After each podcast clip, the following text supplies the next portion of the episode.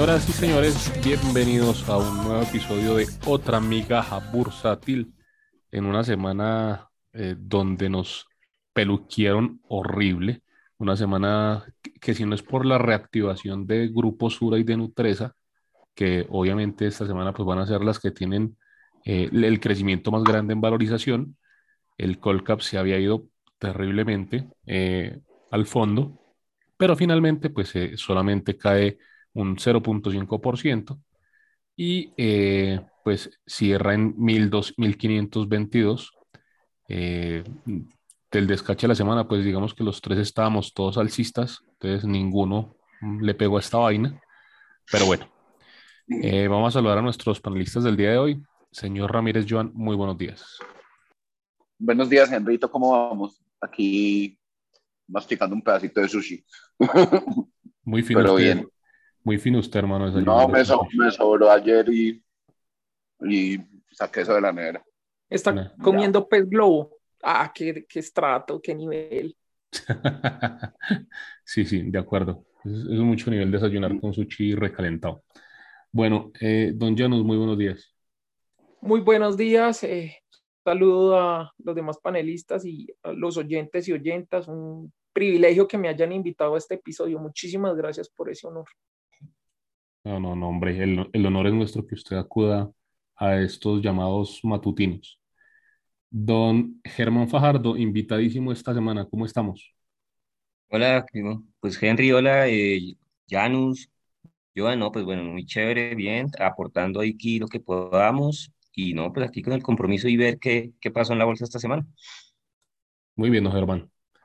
Bueno, antes de entrar en materia, nuestro popularísimo y conocidísimo disclaimer, los contenidos de este podcast en ningún momento son recomendaciones de inversión y, si Tampoco ustedes, y tampoco son contenidos. Y si ustedes invierten en lo que escuchan en un podcast es porque no tienen ni la más remota idea de qué es lo que están haciendo en bolsa y deberían irse. Bueno, muy bien. Eh, don Janus, ¿cómo sufrió esta semana? No, nada, pues sí. Eh, en silencio. ¿Movió algo su portafolio o estuvo quietico? No, la verdad, yo estuve quieto. Pues eh, BBC quieto y afuera eh, un movimiento. No, muy quieto, muy quieto, movimiento o dos. Uno o dos, no me acuerdo. Creo que fueron dos, sí. mu- muy quieto. Yo no hice absolutamente nada. Me quedé totalmente estático e impávido. Don Joan, ¿usted cómo vivió la semana? No, yo sí tomé utilidad en algunas posiciones y abrí liquidez porque, porque hay que tener liquidez. Vamos a ver qué pasa. Veo el mercado como, pues, como muerto otra vez. Se están acercando elecciones. Venga, y es Entonces- que cuando ha estado vivo, No, pues claro. sí, Gilinski, Gilinski le, le puso como, como, en el, eh, como esa maquinita de cuando uno se le da un infarto. Así, Sí, un desfibrilador. Un momento, pero es un, de- un desfibrilador, sí. Y ya otra vez se va, se está muriendo otra vez el paciente. Otra vez. Pues por lo menos hay que, hay que ver qué pasa. De acuerdo con Joan. Bueno, don Germán, ¿usted cómo vivió la semana? Mm, no, bien, también digamos, creo que ya mm, con la reactivación de esas em, acciones de Sur y Nutresa y no sé, a mí la, al ver que de pronto el mercado no tuvo ese impulso alcista en lo que había pasado con cuando se reactivaron esas empresas en la primera OPA, no sé, a mí me da la sensación que el mercado poco a poco se le va diluyendo el efecto Gilinski y bueno, y en lo personal, pues no, ya yo ya salí, digamos, de las que eran altamente indexadas a Colcap y pues vamos tomando poquito a poco posición en algo más defensivo. Bueno, muy inteligentes ustedes. Eh, bueno, ¿ustedes cómo vieron eh, la caída de la bolsa del día jueves? Eh, de verdad que aquí nosotros los naturales estamos completamente abandonados. Aquí la bolsa de valores se cae cada que puede, eh, se cae cada vez que uno quisiera tomar utilidades, que quisiera mover posiciones. Eh, pero terrible, ¿no? O sea, ninguna plataforma, de hecho, porque pues se cayó fue algo relacionado pues con, con Deseado, con Data y FX, porque pues todas las plataformas están basadas en eso. Entonces, ninguna plataforma sirvió el jueves arrancando y apenas como hasta las 11 de la mañana pudo abrir eh, la bolsa. Eh, ¿cómo vio el tema de Llanos? las plataformas están basadas como en ese programita logo que uno le ponía RT90, FD90 y esa vaina se movía porque eso cada rato se cae. Yo creo que están basadas es como en eso, porque eso cada rato fallan. Entonces toca que arreglen ese programita de la tortuguita porque grave. eso es frecuente, frecuente, frecuente. Y como lo hemos dicho en Space, lo hemos hablado todos, yo lo he escrito en no sé cuántos tweets le hemos puesto a eso. Esto no lleva un año ni dos, sino por lo menos desde que yo estoy en la BBC tengo recuerdos de en el chat de una plataforma alguien poniendo los cierres y días enteros sin poder operar. O sea que esto, esto no es nuevo y es un tema que no tiene solución y que a mí no me vengan con el cuentico de que es que por el volumen y no sé qué, porque antes se movía más volumen que ahora. Entonces, esa no es la razón no les está interesando eso y no le meten ganas a que eso funcione por la razón que sea, por el motivo que quieran, por la especulación que ustedes quieran, pero no es volumen, es puro desinterés. Completamente de acuerdo. Y uno se pregunta, ¿dónde están los reguladores? ¿Cierto? ¿Dónde están las personas que, que están detrás de bambalinas tratando de que esto funcione, de que sea equitativo para, para todos los participantes del mercado, ¿cierto? No aparecen, ¿O qué piensa el señor Joan Ramírez? No, aquí le importamos un culo realmente al autorregulador del mercado de valores, a la superfinanciera, a la superintendencia de industria y comercio. Se han puesto quejas explícitas y no, no les importamos realmente. Yo no sé cómo pretenden hacer una integración del mercado latinoamericano con esas plataformas tan bellas. También, de acuerdo. Muy de acuerdo. Bueno, eh, por ahí tenemos algún, un, mensaje interesante en el, en el buzón del oyente, que ahora se, se los dejamos completico a los oyentes. Una oda nuevamente de nuestro queridísimo amigo eh, George, ah, donde se despacha nuevamente contra, contra estos reguladores. Y efectivamente. Uy, ¿cómo así dejó mensaje? Espera, dejó mensaje George, el trágico de la poesía. El trágico, sí, tal cual.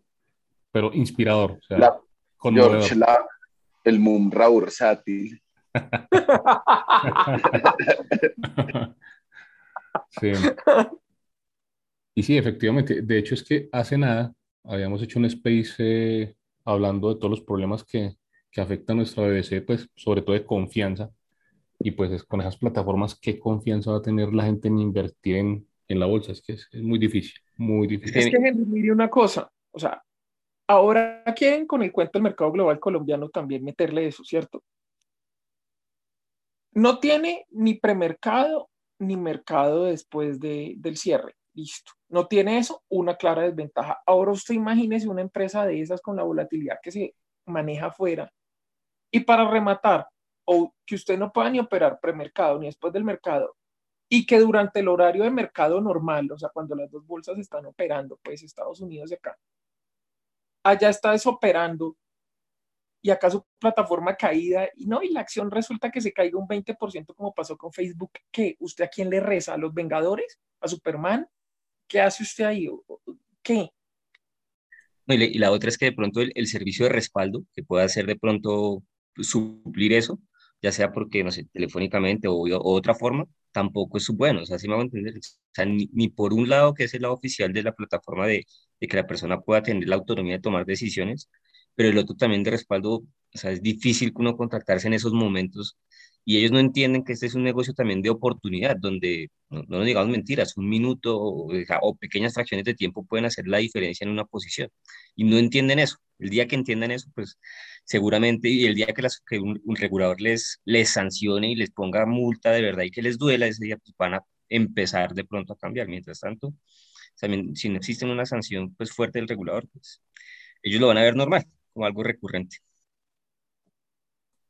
No pasará, no pasará. Bueno. Yo creo que como dice Joan, más fácil vemos un elefante rosado ahí en la avenida que a que eso suceda. No, y estaba hablando con, con mi corredor y me decía que, que, realmente ellos se cubren muchos en el tema tecnológico, que ellos los pueden demandar y que a veces no es que eso se sale del control por bla, bla, bla, pues sacan excusas baratas. La verdad no les importamos. Esa es la triste realidad. Es la triste realidad. Es la triste realidad. Bueno. Sí, es un... Pasemos pues entonces a, a nuestros top y bottom movers de la semana. Claramente las top movers de la semana son las que reactivaron nuevamente su negociación porque pues estuvieron bastante tiempo ya fuera de, de servicio, la, la, acción de Nutresa y la acción de Grupo Sura, la ordinaria.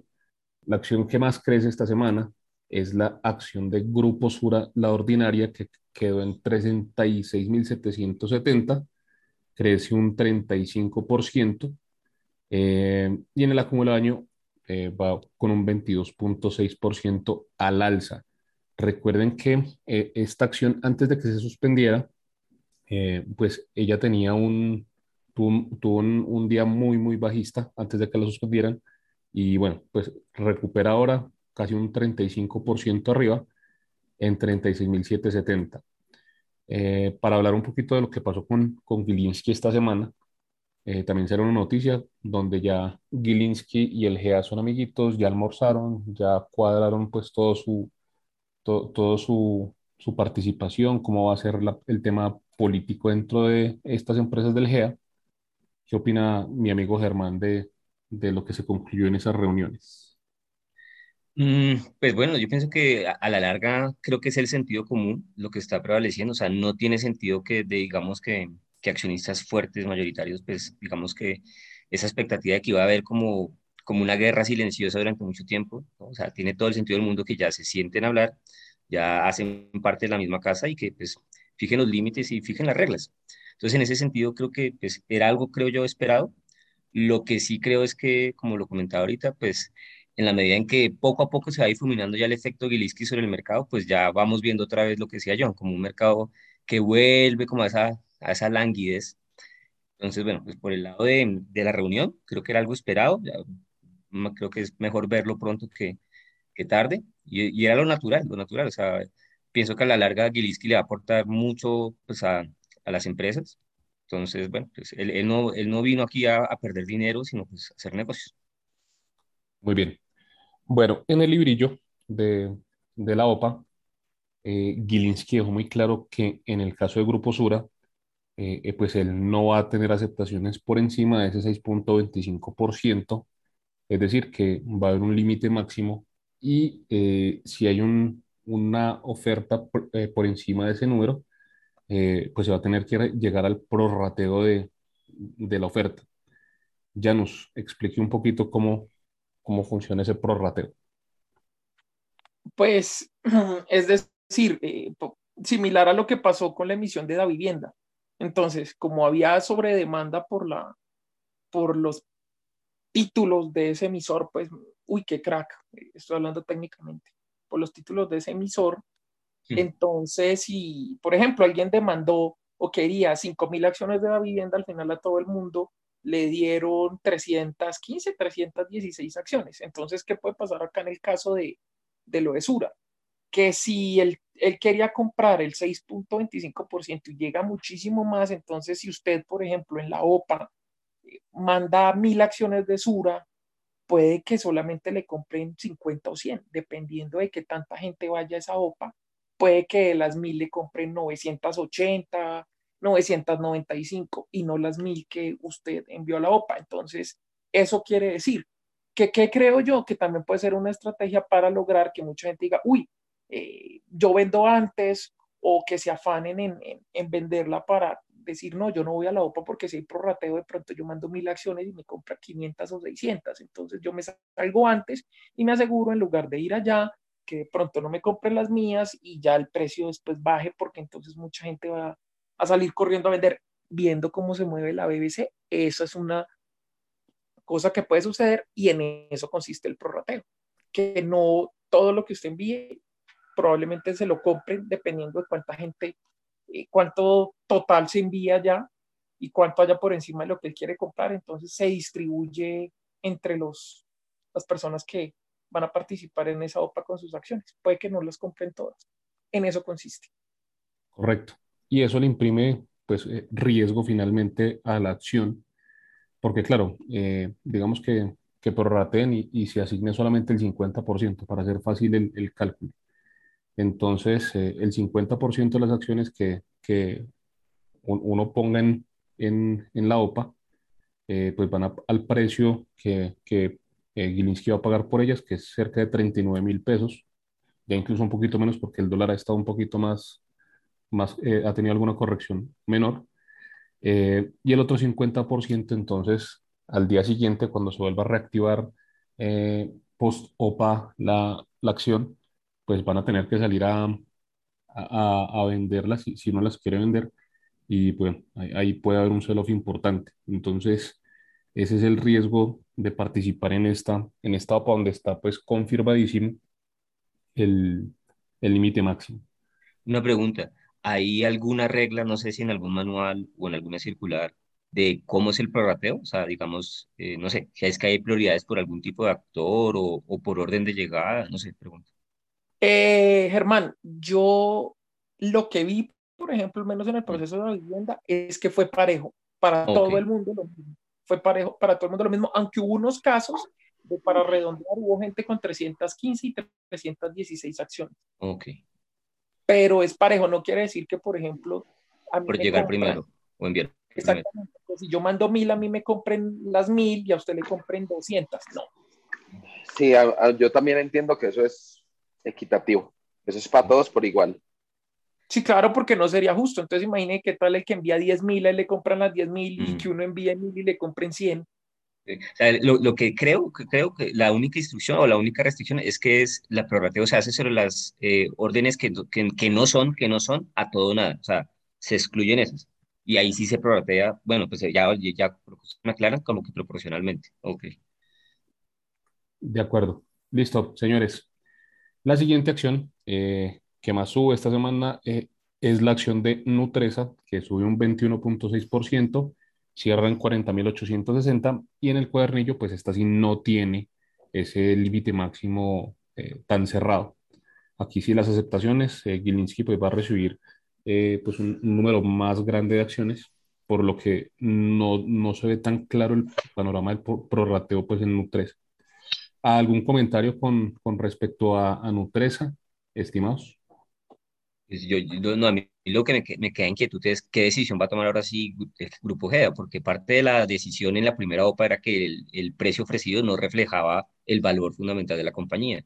Pero es que hoy estamos hablando casi del 30% del valor histórico máximo que había tenido la empresa, que fue el de la OPA 1. Entonces la pregunta es, o sea, pues no sé, a mí me inquieta eso saber, oiga, ya hay una prima del 30% sobre el precio máximo que se había reflejado hasta hace, no sé, un mes. Entonces ahora sí creo que hay, unas, hay unos incentivos bien fuertes como para que esas decisiones y verdad se evalúen ya a la luz de lo que se está ofreciendo como tal. Entonces, no sé, me gustaría ver qué va a pasar desde el punto de vista institucional, a ver qué decisiones van a tomar. O si de pronto en esa reunión de hagamos unos pasitos, pues ya se acordaron cosas y pues veremos a ver cuáles fueron las decisiones. Probablemente, probablemente. Probablemente eh, ya eso esté acordado, eh, pero sí sería bien interesante ver qué va a hacer el, el GEA en el caso de Nutresa, porque pues aquí sí las aceptaciones pueden ser grandes y no, no, no sería como tan estratégico quedarse con, con esas acciones, teniendo en cuenta lo que vos decís, Germán, que el, que el precio sí es ya muy, muy cercano a un precio justo. Bueno. A mí me preocupa otra cosa y es, eh, yo estoy llenando el álbum de las chocolatinas Jet, van a seguir saliendo las laminitas, me faltan como 50. Por supuesto, Janus. Ah, y ahora, y ahora van a tener el, el álbum de chocolatinas Jet por ahí en Arabia. Maravilloso. Ahora, ahora, ahora, el álbum de las chocolatinas ya va a salir en árabe. sí, señor, sí, señor, así es. Bueno, eh, antes de, de, pasar a la siguiente acción, eh, hay, otro, hay otro punto muy particular que, que esta semana eh, pasó y, y, y, yo noto muy, muy nerviosos a los antioqueños. Eh, ¿Vieron el bloqueo que le hicieron a Gilinski con el colombiano? ¿Qué opinan de eso? Ustedes que son bien antioqueños, don, don Joan Ramírez y don Janus eh, Guanabí Paisa. No, pues era una medida normal. Ellos están tratando de proteger básicamente pues de, de lo que creen pues que, que es antiguo. Pues, o sea, es, es, normal, es la Godarria País actuando y los camanduleros de siempre tratando de proteger yo no sé qué. A mí la verdad es que yo en Colombia no tengo una muy mala opinión. Entonces, no sé, igual sí está claro que es un, es un ancla pues de, de lectura obligante, ok, entonces mueve mucha gente. Entonces también les interesaba tener eso del lado de ellos. Pues es un Venga, Joan, paisa. pero usted, ¿a usted no le preocupa que quiten el crucigrama del colombiano? Ya usted no lo puede llenar. Ay, sí, eso es lo único que me preocupa. No, ah, yo, yo creo que el día en que se muera Marco Peroni, el que hace el crucigrama, va a morir una parte de mi alma.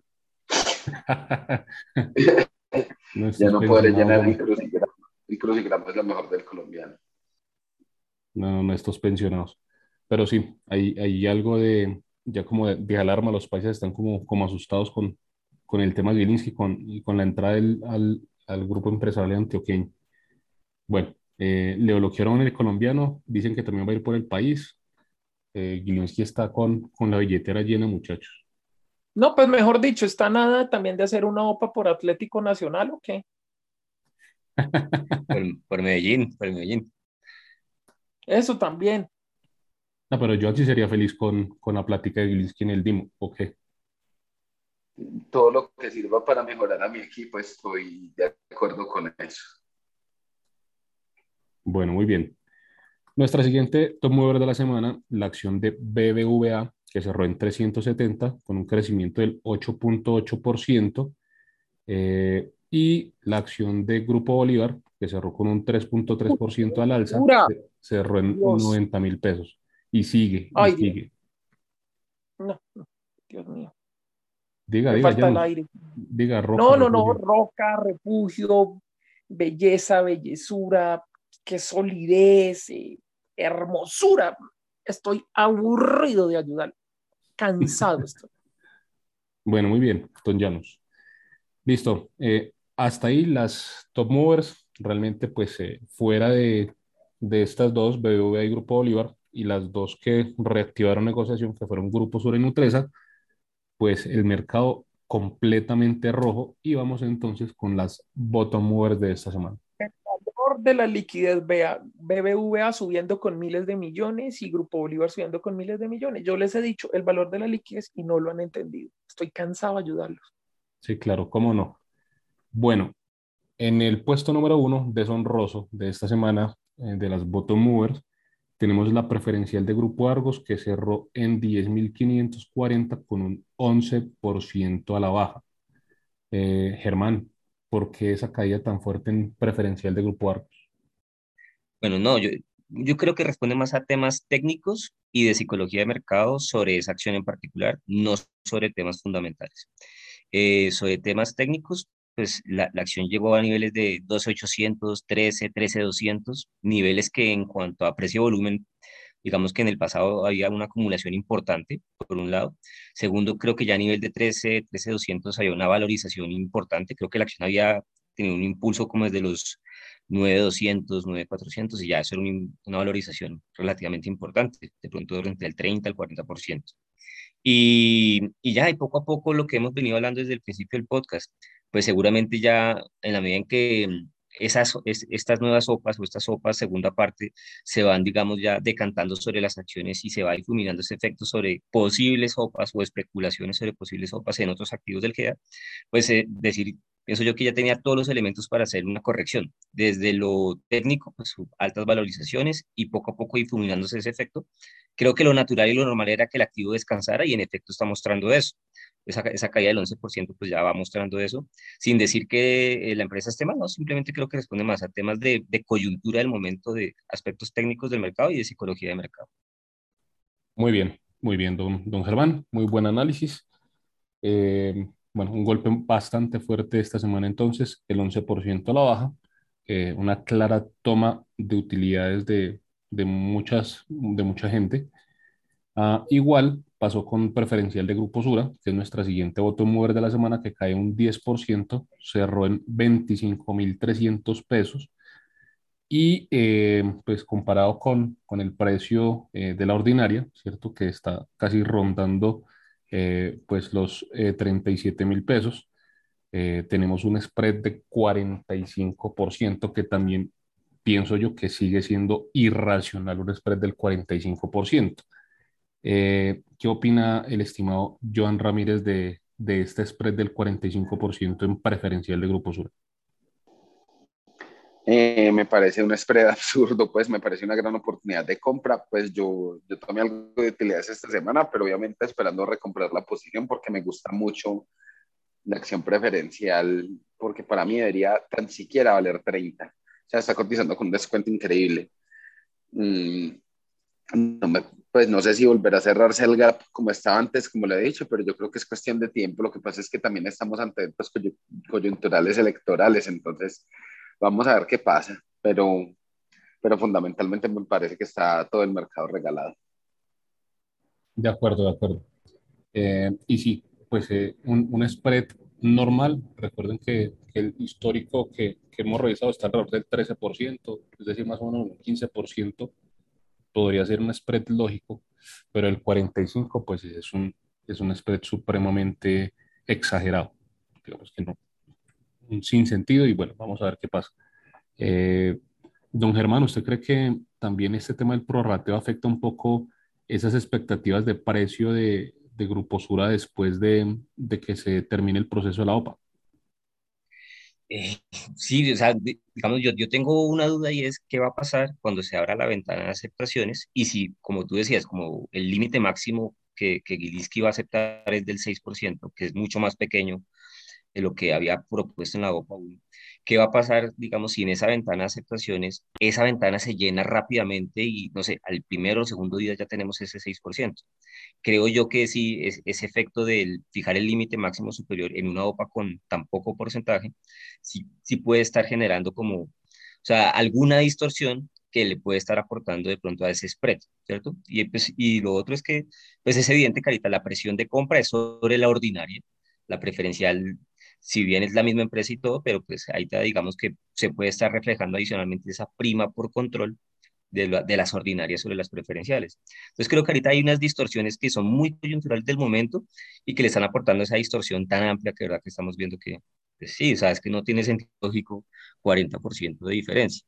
Pero creo que son más eh, elementos de, del momento de esa distorsión y que seguramente cuando ya se haya cerrado la ventana, pues esperaremos ver cómo van convergiendo las acciones. Tienen que converger, no sé si arriba, hacia arriba o hacia abajo, pero tendrán que converger nuevamente, pues son la misma empresa al final.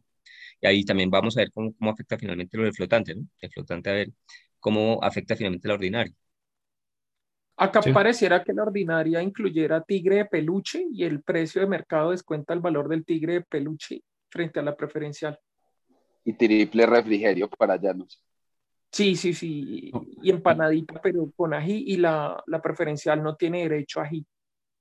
Total. Y, y, y, hay una cosa, mira que bueno, de lo que ustedes comentaban ahorita, miren que el precio ya de entrada que fijó la ordinaria, en, apenas se reactivó, fueron casi 37 mil, sobre un potencial, digámoslo, de 39,500, o sea, el mercado de casi que de entrada marcó muy, muy, muy cerca un precio potencial ya, digamos, de lo que podría ser de la OPA mientras que en la primera OPA siempre estuvo como entre el 89 al 92, 93%, digamos, esos precios que iba marcando a mercado, pero aquí sí también me, me, me hace pensar lo que ustedes decían, que mucha gente está privilegiando vender a mercado, anticipándose a un posible prorrateo y pues, ¿qué va a pasar cuando pues, la ventana de aceptaciones, no sé, se llene?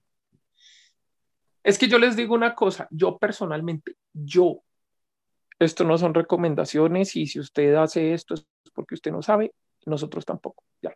Siendo ese disclaimer, yo preferiría eso. En vez de ir claro. a OPA a ver si de las mil me compran 500, 600 o 700, pues yo vendo a mercado a 37, 38 y los otros mil pesos que se los gane otro y yo lo miro desde la barrera.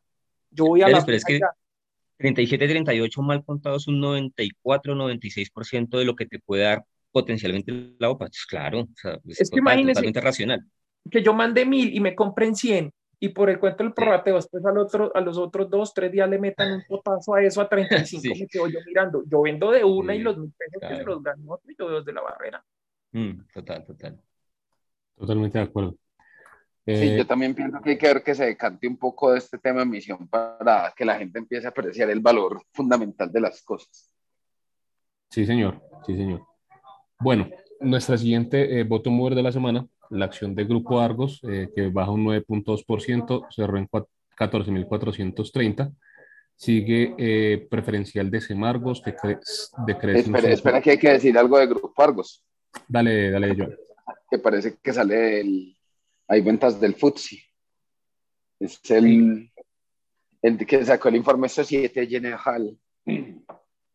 Parece que va a salir del food, entonces van a haber algunas ventas ahí, entonces podría de pronto tener una corrección adicional. ¿De ustedes qué creen? Pues ojalá, ojalá, digamos, le, pues le ajusten un poco más el precio para que de pronto vuelva otra vez a ponerse bien, bien, bien atractivo. Yo siempre he creído que Grupo Argos Ordinaria, en cuanto a opción de rentabilidad vía precio, es una acción que, que, que es interesante, o sea, tenerla en el portafolio. A mí me parece una acción de más de 18 mil pesos. Usted siempre ha defendido esa tesis, don, don Joan Ramírez, es verdad. Sí, sí, sí, no, esperemos a ver si da una corrección adicional, un 13,500, 13,200, una, un soportico bueno y se puede mirar. Bueno, muy bien.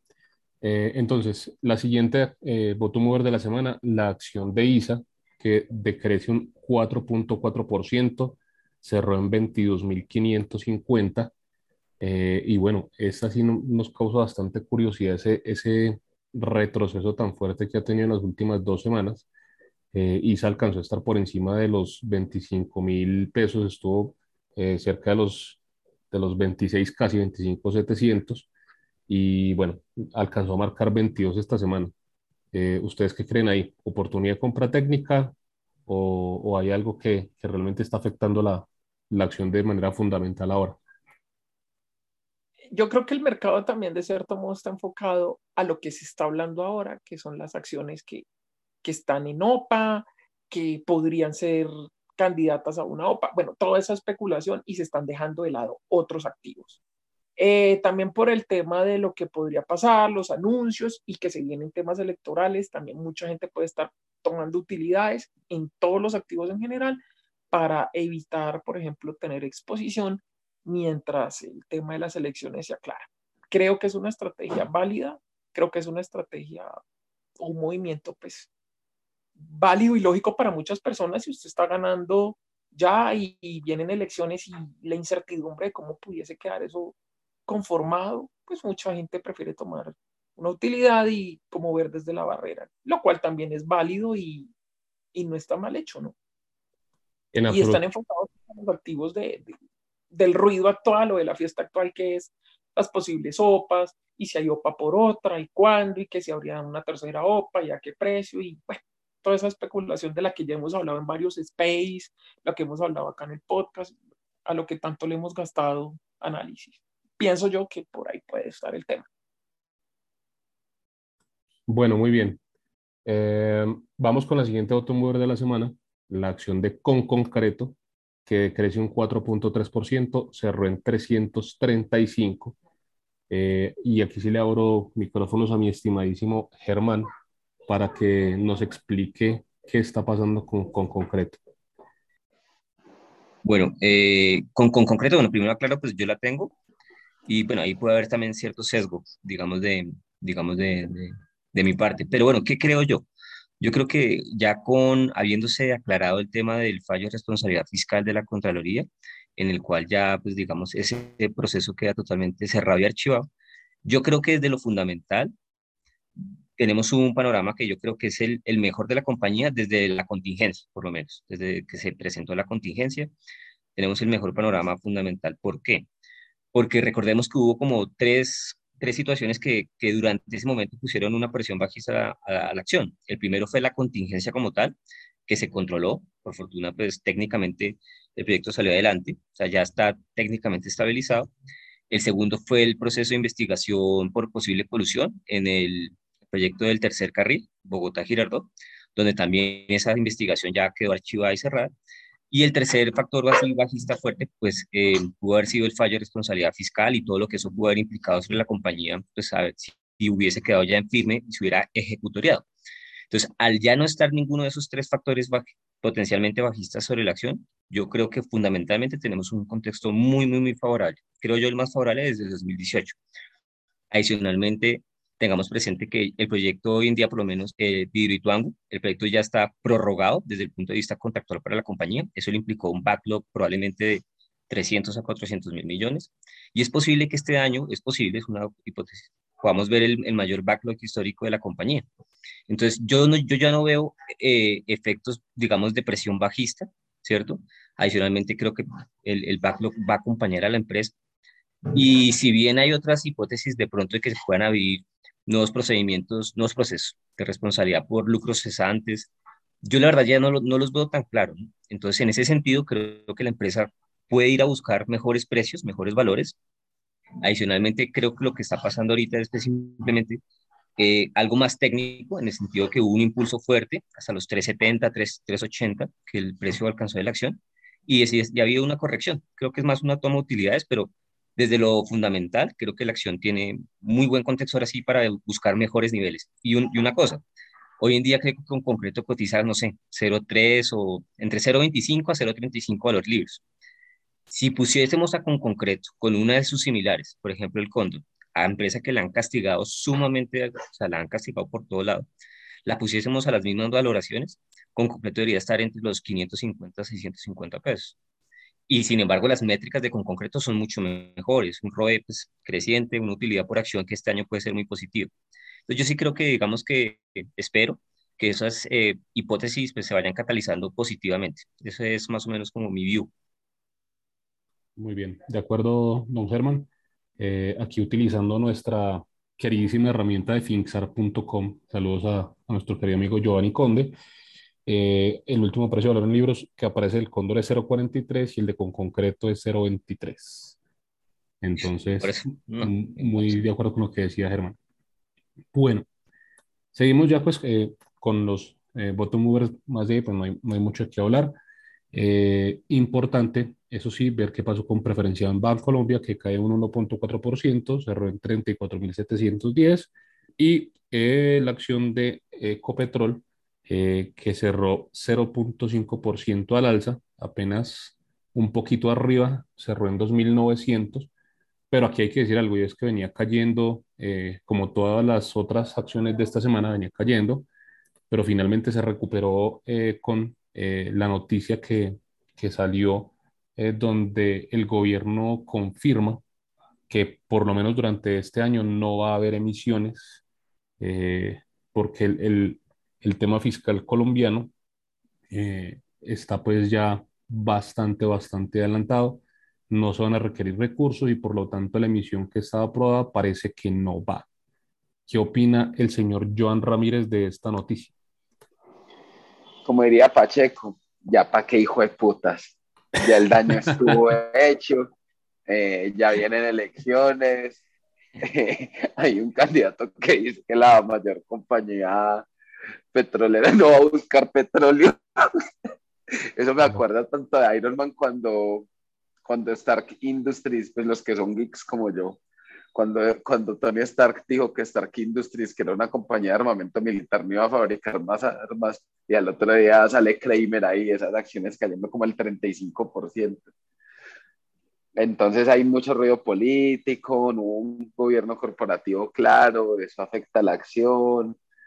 Yo pienso que a mí me encanta Ecopetrol, siempre lo he dicho, me sigue encantando, me parece una gran empresa, para mí vale con, un petróleo 90, 3.500 facilito, pero ya por lo menos se decantó un tema que dijeron que emisión este año no hacían, que, que, van a hacer una emisión por debajo de 3.000 pesos. No, me parece absurdo. Yo tampoco lo veía. Pero... Hay otra cosa que ver aparte de lo que dice el amigo Johan Stark, y es que mmm, acuérdense lo que ha pasado con los bonos de Copetrol, ¿no? Que con el tema de lo que, los anuncios que se han hecho de los candidatos y eso, más lo que ha dicho un candidato, los bonos de Copetrol han estado cayendo. Y el mercado de bonos generalmente es donde primero se empieza a notar lo que puede suceder y donde se mueven los grandes capitales también. Es como un termómetro de cómo perciben todo, ¿no? Y esos bonos han estado bajando por el tema de los anuncios. Eso también está perjudicando de gran manera a la acción porque el mercado está muy cauteloso de que aunque el petróleo esté subiendo, que eso es innegable, ha estado subiendo, debería mejorar muchísimo los reportes de la empresa, cierto. El mercado está muy cauteloso de que si X candidato anuncia eso y lo hace, ¿qué va a pasar con la empresa? Y a pesar de que los precios y todo puedan ayudarla, los bonos están mostrando cautela de los grandes actores del mercado respecto a ese activo, o sea, las acciones de Copetrol y como tal a la empresa, de qué podría pasar en un escenario de que se pudiese dar lo que ese candidato ha estado diciendo. Que lo haga o no, eso habrá que verlo. Pero el solo hecho de que lo mencione genera nerviosismo en el mercado.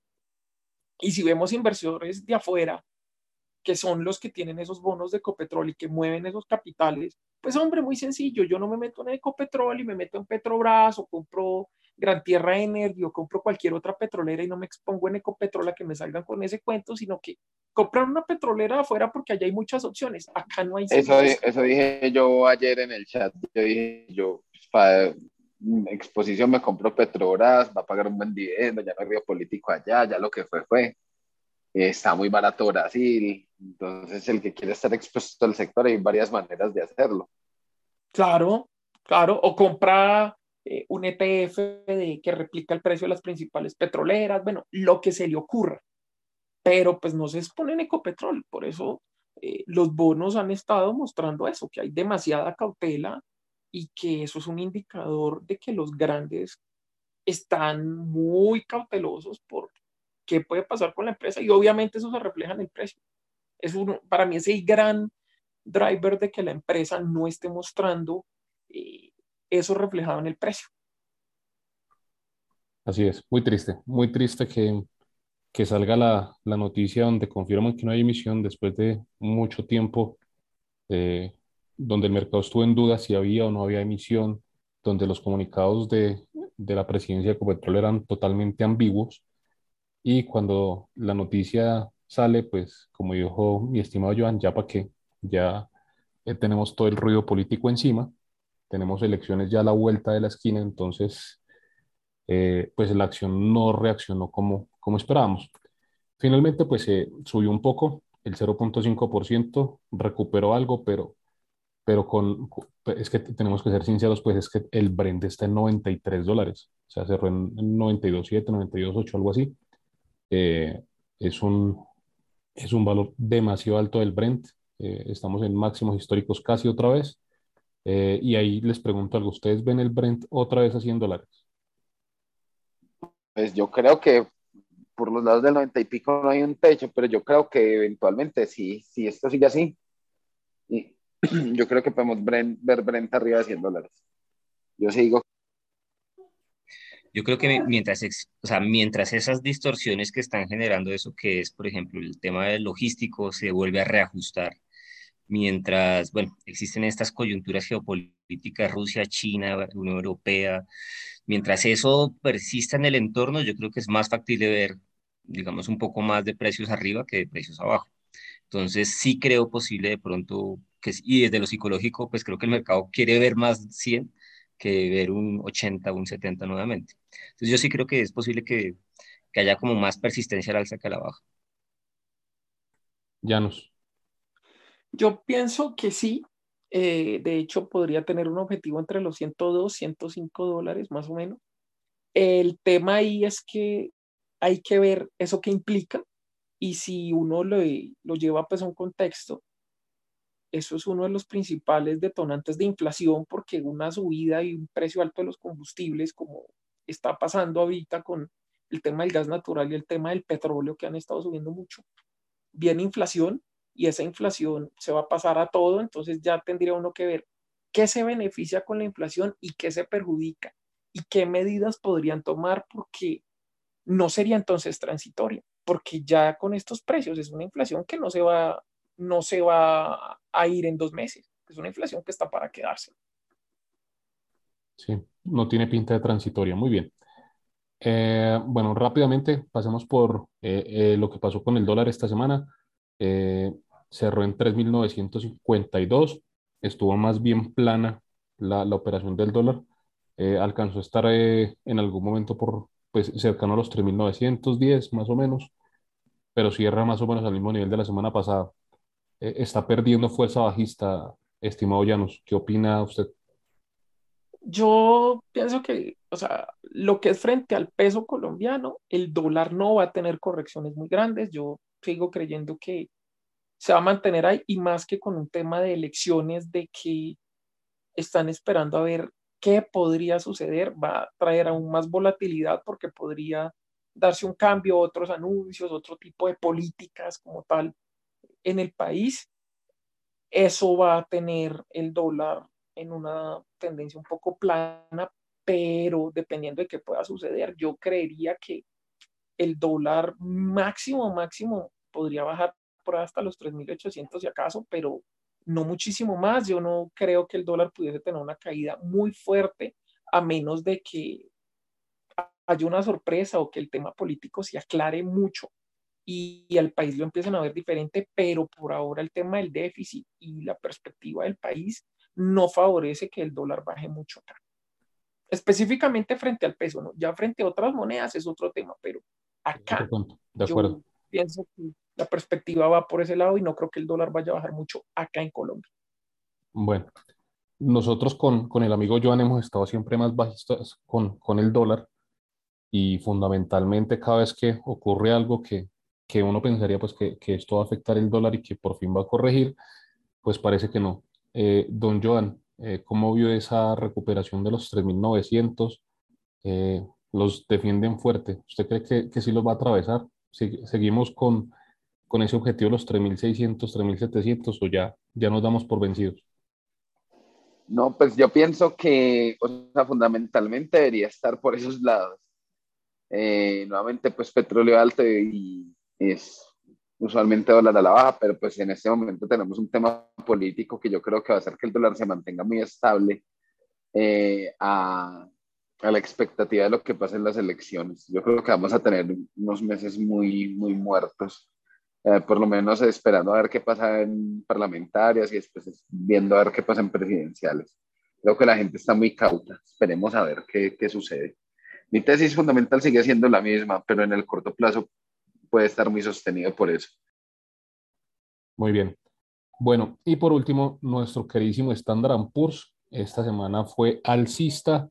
Eh, recuperamos los 4.500 puntos.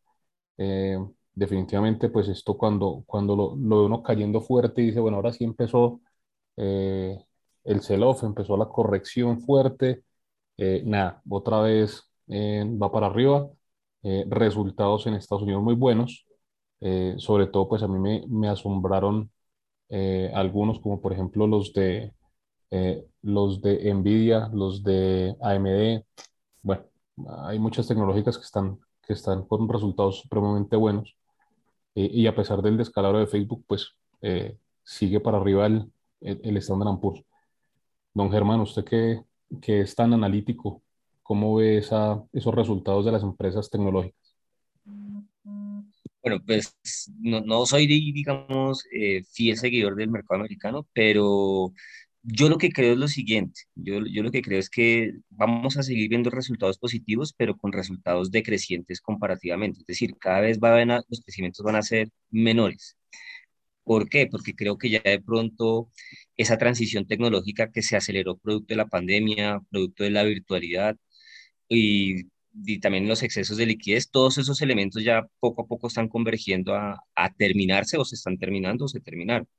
Entonces yo sí creería que si bien podemos seguir viendo algunos resultados positivos, creo yo que van a ser más de tipo positivamente decrecientes. Entonces yo sí creo, pues no sé, esto es una opinión pues personal, yo no soy seguidor del mercado americano, de pronto no lo entiendo tan bien, pero sí creo ya que eh, le va a costar cada vez más al mercado ir subiendo y volver a tocar como máximos, pienso yo. Yo no creo que el mercado se vaya a descolgar y que mañana vamos a ver 2.000 o 3.000 puntos, no, pero sí creo que ya es posible que veamos una lateralidad y en algún momento sí ya, pues conforme a estas políticas de, de, digamos, de subir tasas y recoger liquidez, pues se vayan materializando mucho más y creo que poquito a poco iremos viendo esa lateralidad y ya de pronto una tendencia un poco más bajista, pienso yo.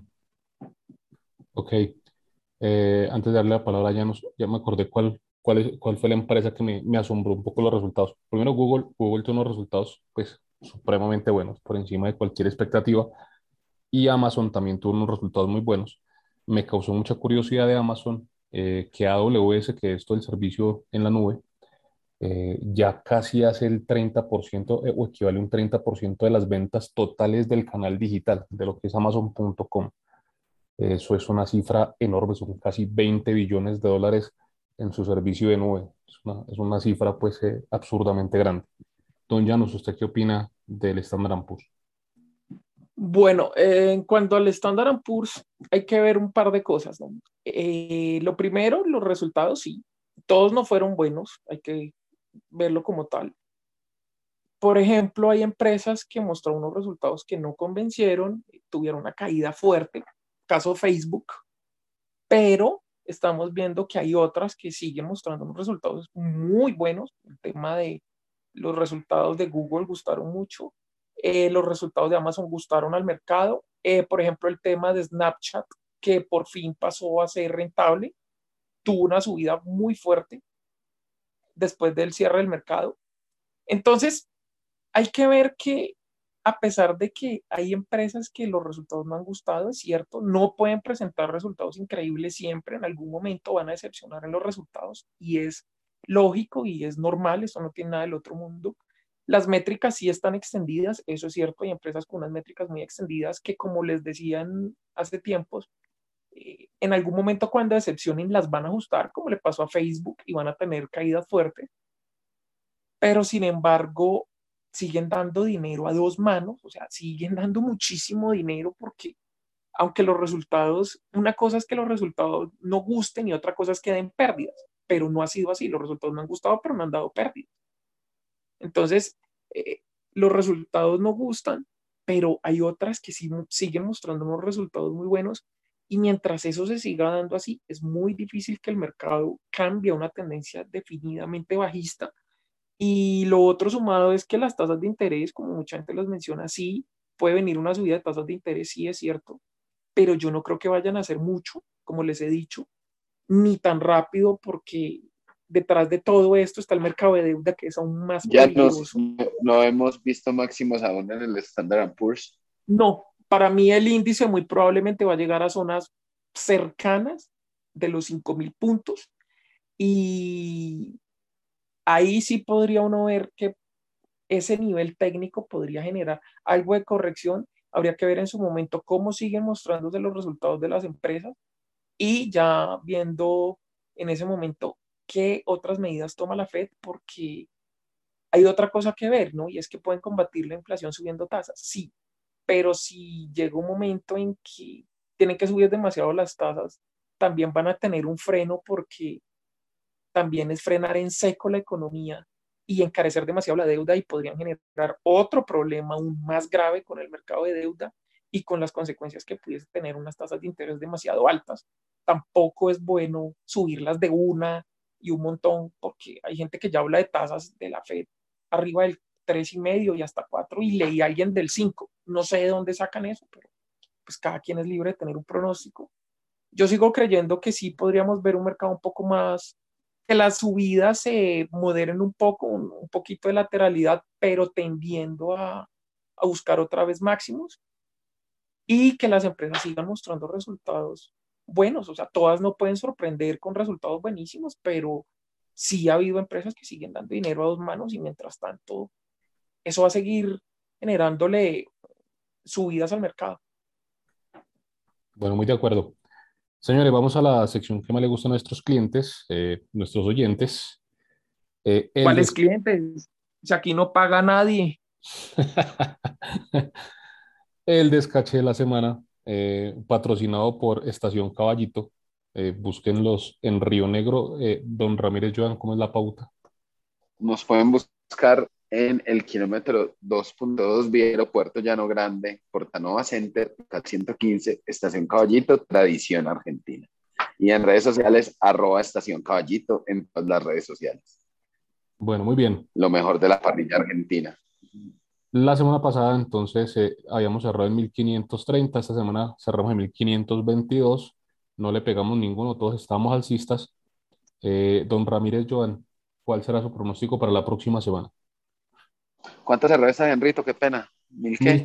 1522. Eh, digamos 1505. Para, para ver si me descacho también esta vez. bueno. no salgo de descaches. Sí, no, Don Janus, su pronóstico para esta semana.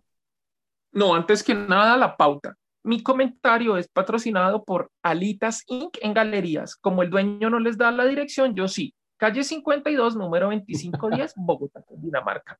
Los esperamos para atenderlos con lo mejor de las alitas, las mejor de las salsas y la mayor calidad del servicio. Bueno, el, el descache pues. Ay, espérese, yo digo que 1530. 1530, o sea, regresamos a lo que estamos la semana pasada. Muy bien. Don Germán, su descache de la semana.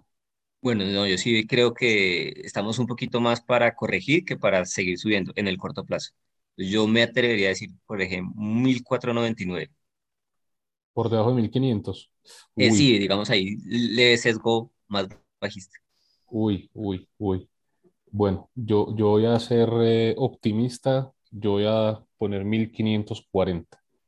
Yo creo que, que lo corre- corrigido esta semana ya, ya fue interesante y, y tenemos que empezar a retornar. Y la noticia de Ecopetrol hay que seguirla asimilando. Eh, el, el Brent yo creo que sigue subiendo, entonces yo creo que Ecopetrol va a sostener la caída de las demás.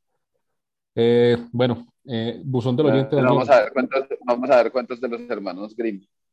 Sí, sí, más bien. Moshimo, Anonijiwo. Nanaba. Va a ser llover, hombre, Joan. Janus, buzón del oyente.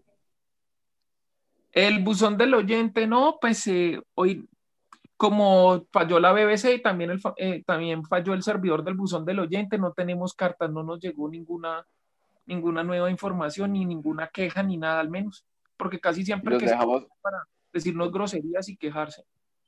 nos dejamos con la epístola de George Seaman a los bebecienses. Eso. De acuerdo.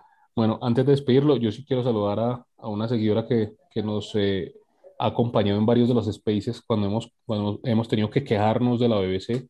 Un saludo para arroba terrícola, que también estuvo en el pasado.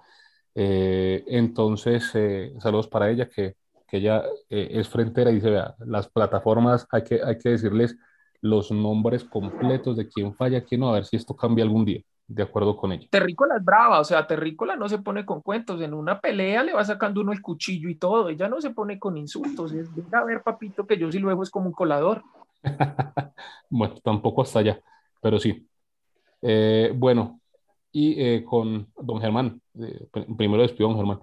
Don Germán, muchas gracias por, por su asistencia el día de hoy.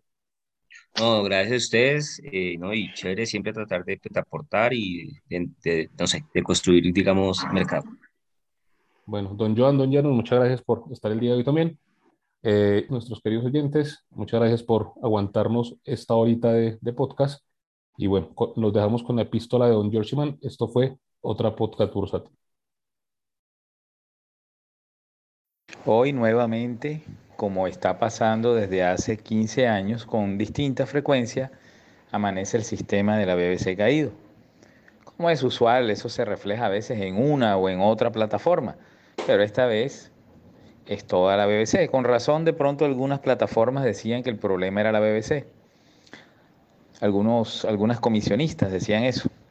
Pero repasemos el contexto. Desde el año 2008 que tengo memoria bursátil, esto está pasando y va de la mano con una lista de irrespetos absolutos hacia el inversionista minoritario, hacia el pequeño cliente, que estamos lejos de ser Warren Buffett, eh, Jeff Bezos o ni siquiera nuestros criollos Luis Carlos Sarmiento Angulo y eh, Santo Domingo y pues, eh, cualquiera de estos, no.